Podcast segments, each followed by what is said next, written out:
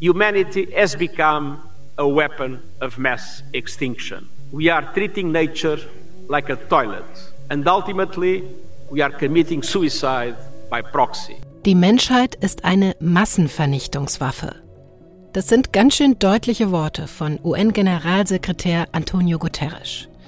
Mit diesen Worten hat er die aktuell laufende Weltnaturkonferenz in Kanada eröffnet. Das deutlich unbekanntere, aber vielleicht mindestens genauso wichtige Treffen wie die Weltklimakonferenz.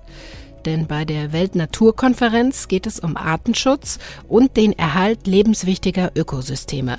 Nicht nur für Tiere, sondern eben auch für uns Menschen.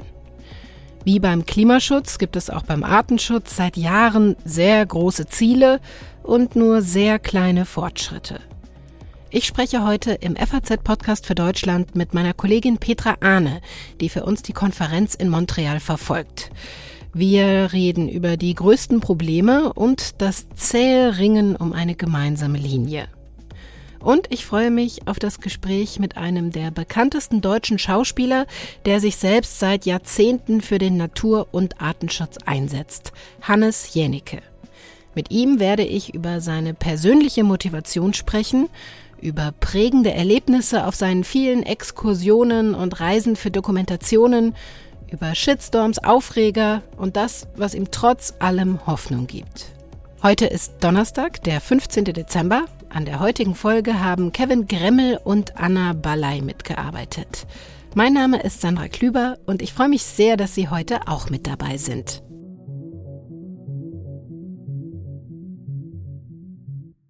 Wer in der Natur unterwegs ist, in den Bergen, am Meer, im Wald, der kann schnell mal vergessen, wie empfindlich diese Lebensräume eigentlich sind und wie unser Lebensstil ihnen offenbar zusetzt. Rund eine Million Tierarten könnten innerhalb der nächsten Jahrzehnte für immer von der Erde verschwinden. Und in den letzten zehn Millionen Jahren sind nie mehr Arten ausgestorben als jetzt gerade. Wir sind eine Massenvernichtungswaffe. So hat es UN-Generalsekretär Guterres ja ausgedrückt. Und das kann dramatische Folgen haben, nicht nur für die Tier- und Pflanzenwelt, sondern am Ende auch für uns selbst. Viele Menschen denken, glaube ich, wenn sie äh, biologische Vielfalt hören, immer noch an den äh, Schutz von Elefanten oder Tigern. Aber letzten Endes äh, geht es auf der Weltnaturschutzkonferenz darum, unsere Lebensgrundlagen zu schützen, weil die Ökosystemfunktionen, die mit der biologischen Vielfalt zusammenhängen, für unser Überleben als Menschheit existenziell sind und ohne diese Ökosystemfunktionen für uns notwendige Lebensbedingungen nicht mehr funktionieren.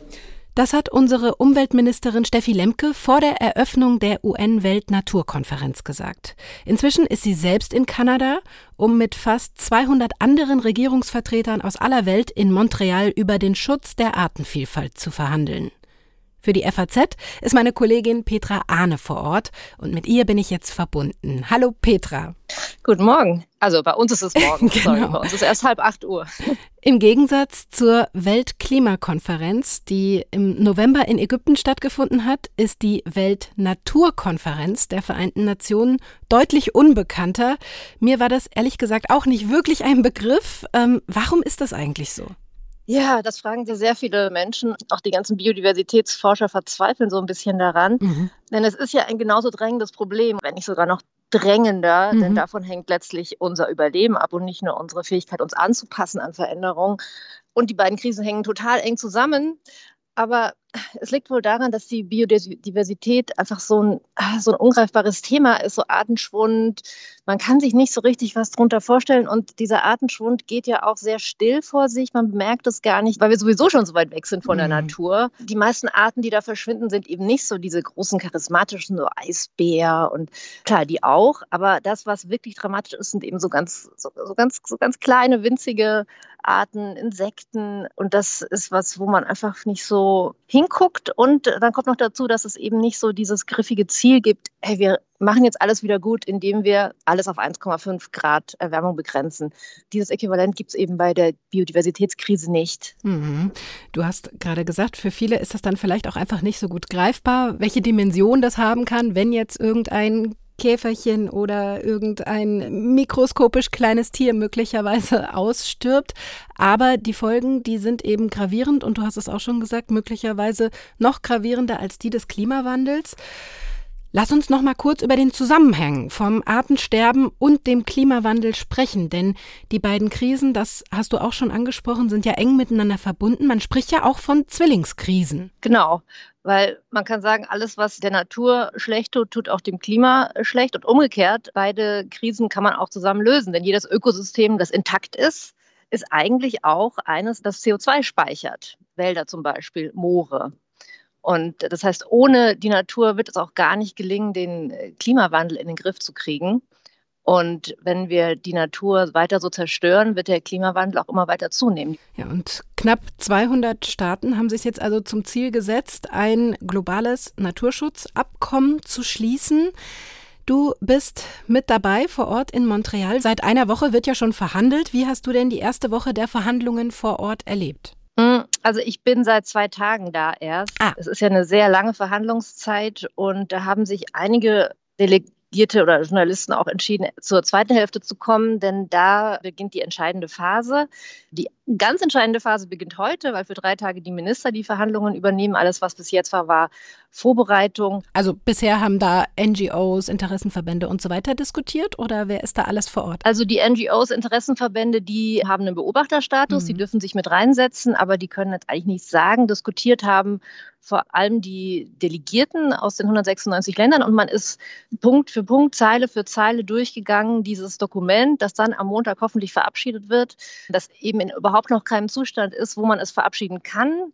Das ist ein Meer von Klammern. Alles, worüber man sich nicht geeinigt hat, jedes Wort, jede Formulierung steht in Klammern. Und dann gibt es hier große Säle, wo wirklich Ziel für Ziel, es gibt 22 Ziele an die Wand projiziert wird, sodass es jeder lesen kann, jeder Delegierte. Und dann geht der Verhandlungsführer das alles durch und sagt, hier, diese Klammer, dieses Wort, seid ihr einverstanden, wenn wir das wegnehmen? Und dann geht's los und es kommen die ganzen Einsprüche und die Kärtchen werden hochgehalten von einzelnen Ländern und man hört, warum das jetzt nicht geht oder warum es doch unbedingt sein muss. Und das ist ein sehr spannender, aber auch sehr zermürbender Prozess, auch wenn man da als Unbeteiligter zuschaut. Verzweifelt man manchmal so ein bisschen, man, das kann doch jetzt nicht sein. Ja, das klingt nach einem sehr, sehr zähen Prozess und verwundert mich aber auch nicht. Ich glaube, das ist leider ja so ein bisschen Standard bei Veranstaltungen dieser Art. Aber du hast gerade gesagt, 22 Ziele sollen in dieses Abkommen aufgenommen werden. Wenn du jetzt vielleicht mal die drei wichtigsten rausgreifen müsstest, welche sind das denn? Man muss natürlich sagen, es sind alle wichtig. Man kann nicht sagen, jetzt haben wir hier die drei wichtigsten, okay, den Rest vergessen wir. Das geht eben nicht. Das Abkommen wird nur ein wirksames, gutes Abkommen sein, wenn alle Ziele verabschiedet sind.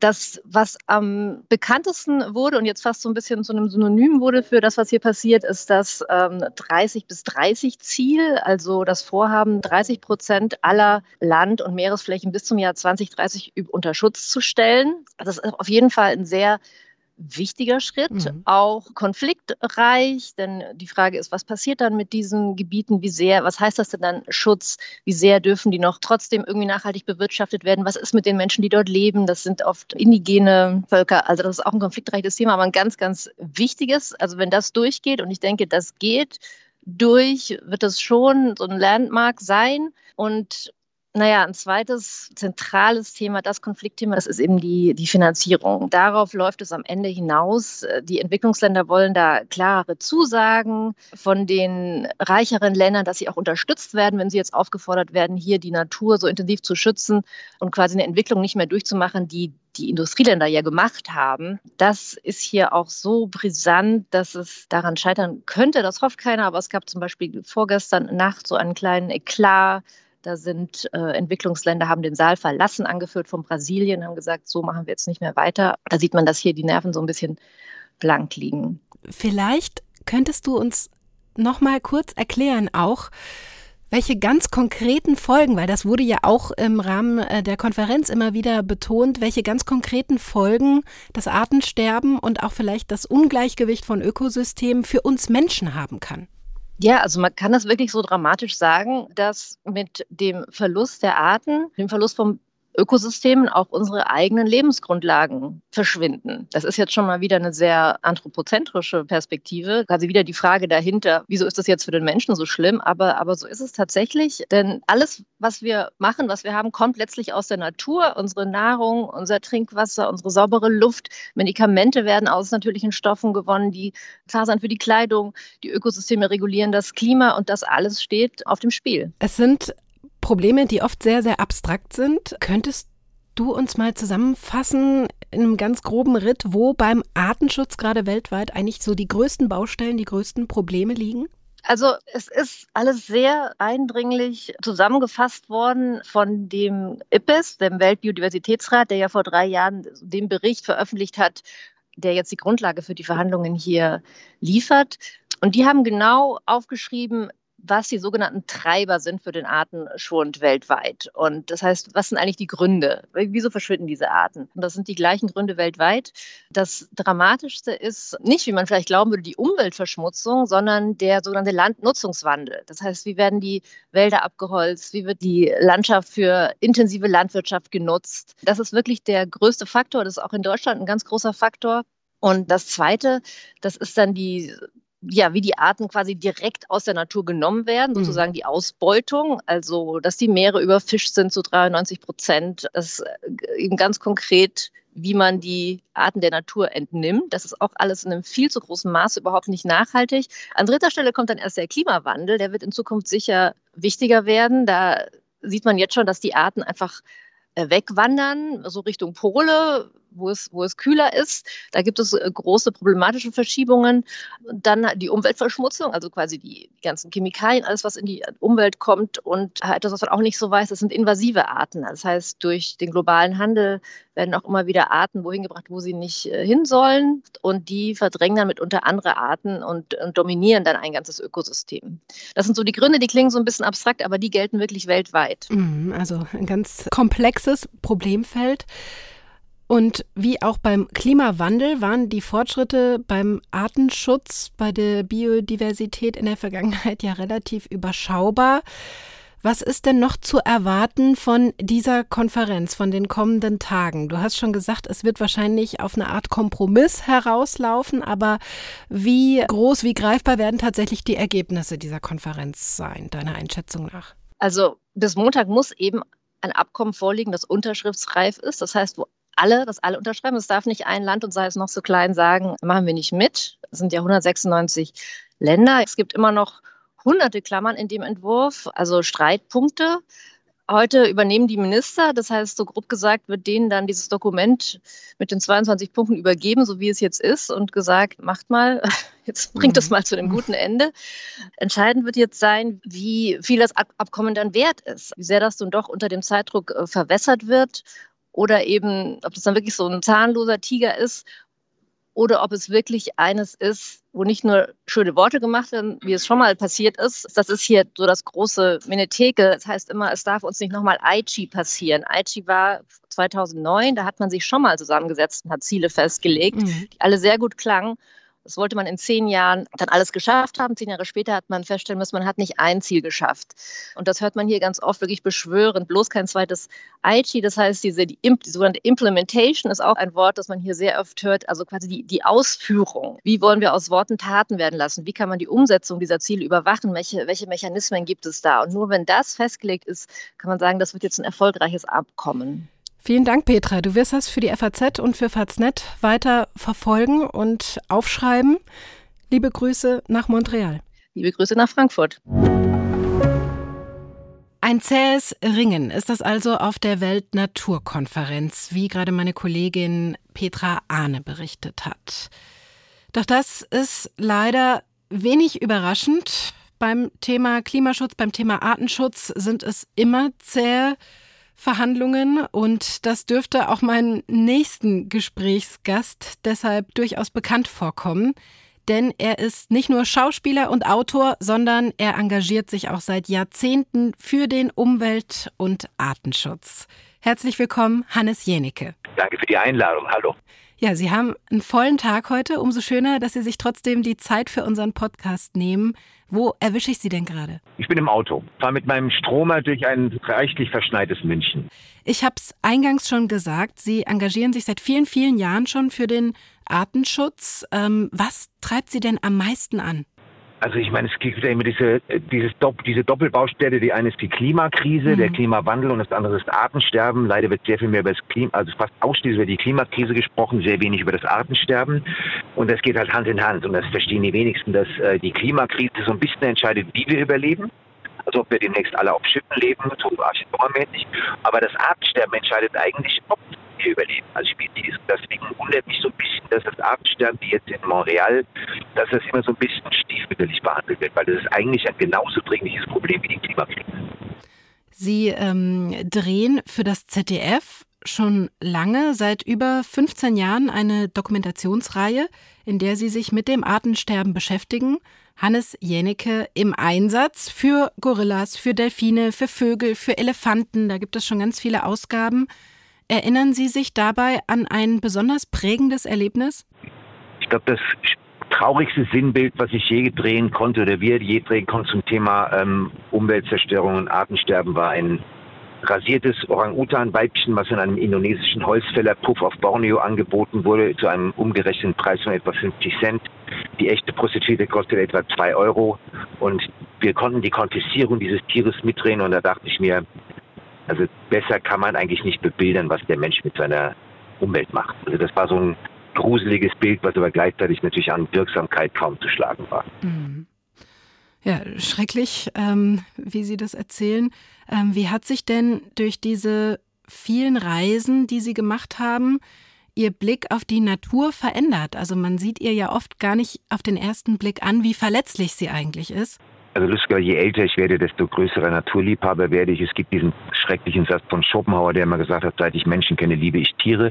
Das ist bei mir ein bisschen ähnlich. Ich mache die Dokus natürlich weiter, aber ich, je älter ich werde, desto mehr weiß ich das bisschen Natur, was es noch gibt und was noch intakt scheint zumindest, desto mehr weiß ich das zu schätzen. Also ich lebe auch mittlerweile auf dem dicksten Land. Ich habe morgens der erste Blick ist ein es ist eine Herde von kleinen bretonischen Zwergschafen und Hühnern und Ziegen.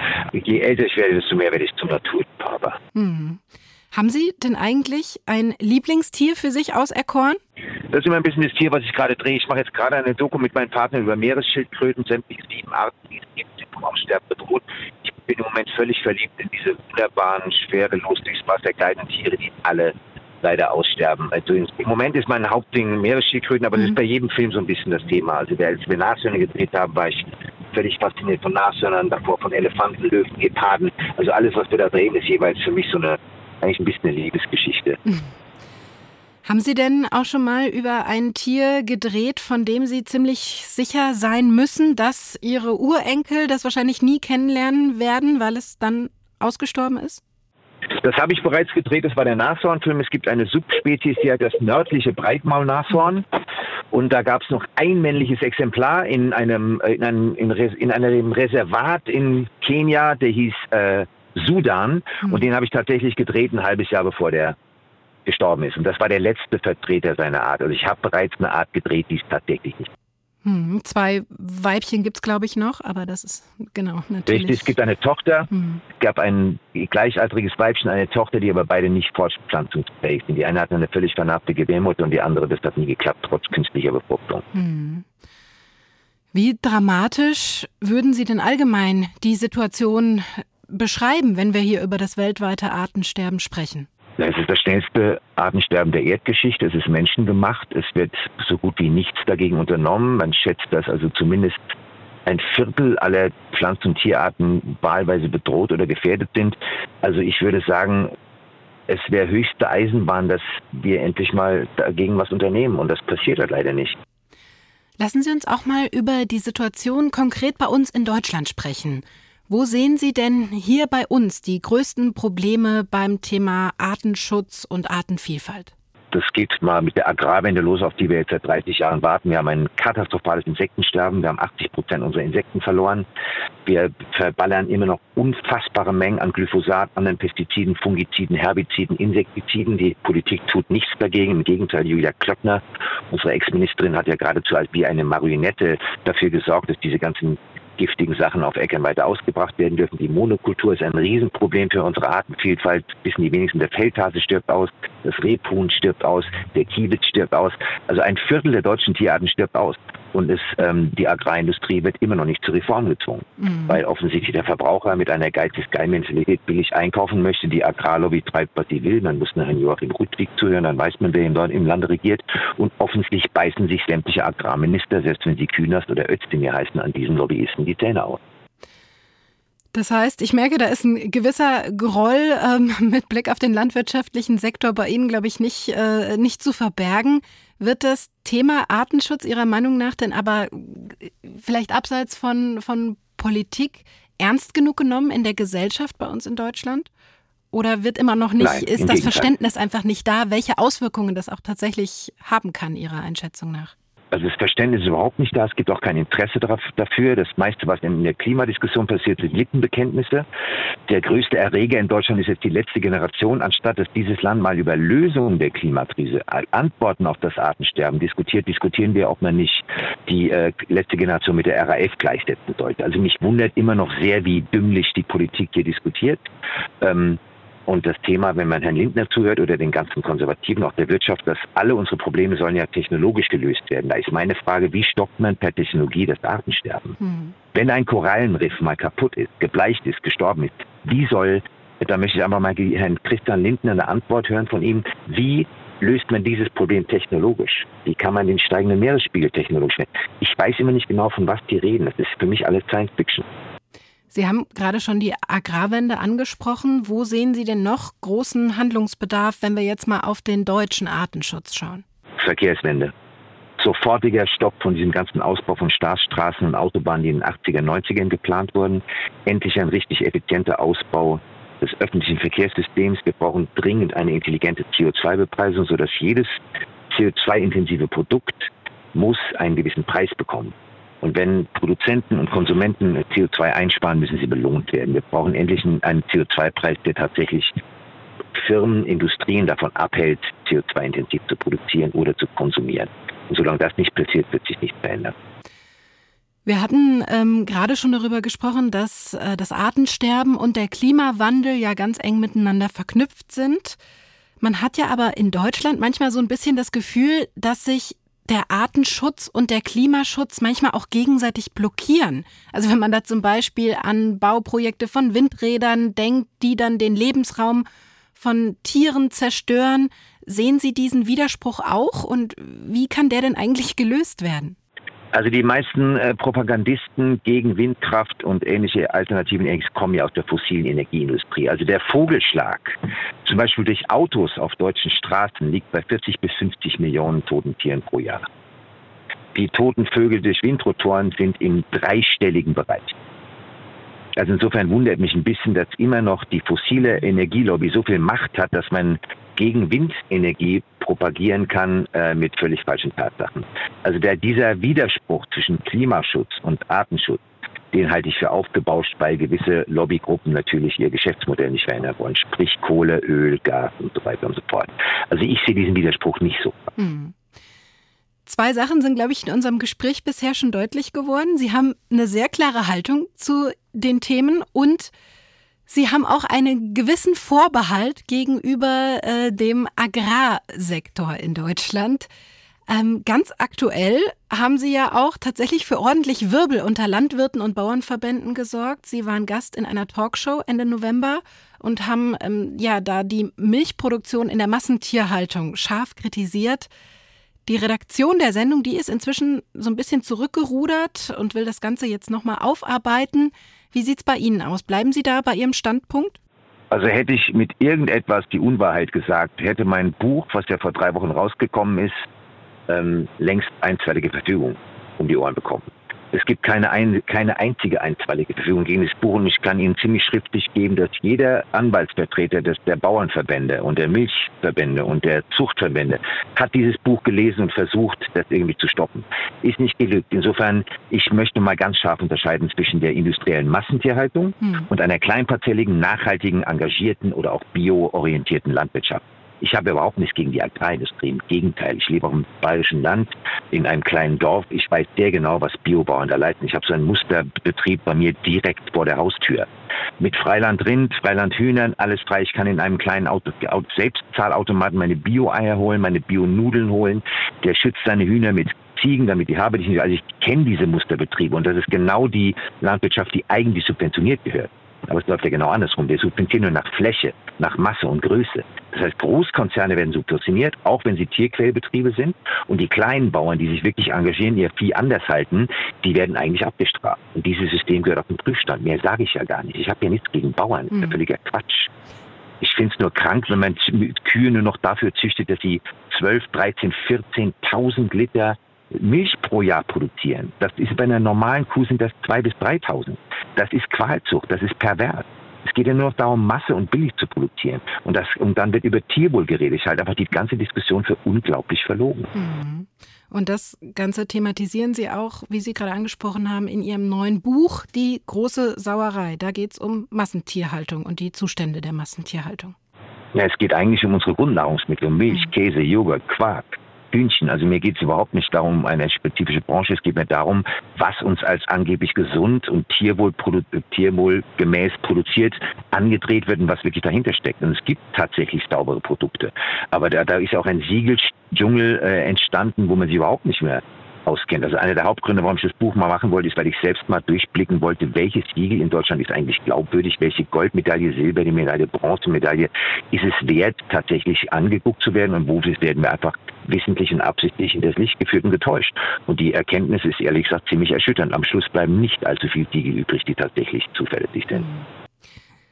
Das Thema Artenschutz ist ja immer ziemlich abstrakt und die, die meisten, den meisten Menschen geht das, ähm, wie Sie ja auch schon gesagt haben, vielleicht zu Unrecht nicht besonders nah.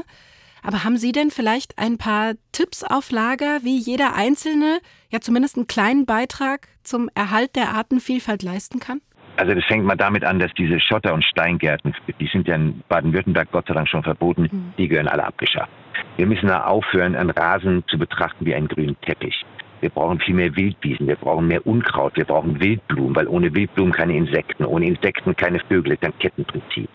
Und selbst zwei kleine Blumenkästen auf dem Balkon können schon für Insekten ein kleines Paradies sein. Also es hat ja ganz viel damit zu tun, wie wir ähm, konsumieren.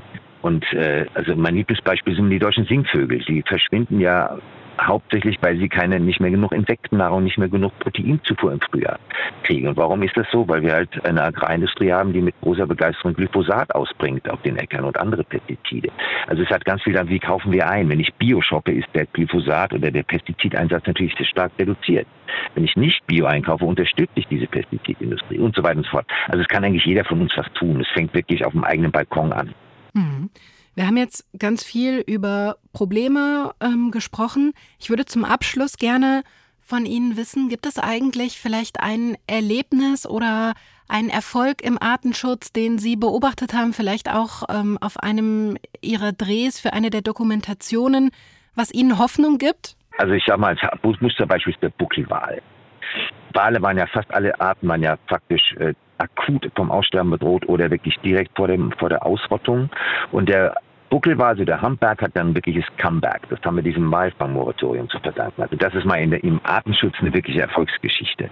Ähm, ganz privat kann ich nur sagen, ich bin als Kind, ähm, habe einen Großteil meiner Kindheit am Rhein verbracht mhm. und da hat meine Mutter uns strengstens verboten, auch nur einen Finger oder einen Fußzeh ins Wasser zu stecken, weil es eine giftige Chemiekloake war. Mhm. Heute kann ich in Köln-Rodenkirchen wieder baden gehen. Und ich würde sagen, der Rhein ist eigentlich mit unter Abstrichen eine echte Erfolgsgeschichte. Also es gibt dann doch die kleinen Erfolge und die ähm, lassen Sie auch weitermachen. Absolut. Also ihr Aufgeben gilt nicht. Das ist ja die alle Faust alle Ausreden. Ich danke Ihnen sehr für das Gespräch, Herr Jenicke. Ich habe zu danken. Hannes Jenicke sagt also, dass die Klimakrise darüber entscheiden wird, wie wir überleben und das Artensterben darüber, ob wir überleben. Und so endet dieser Podcast eigentlich, wie er begonnen hat, mit ganz schön deutlichen Worten. Das war's für heute hier beim FAZ Podcast für Deutschland an diesem Donnerstag. Morgen begrüßt Sie hier mein Kollege Andreas Krobock. Ich bin Sandra Klüber und sage vielen Dank fürs Zuhören. Machen Sie's gut. Tschüss.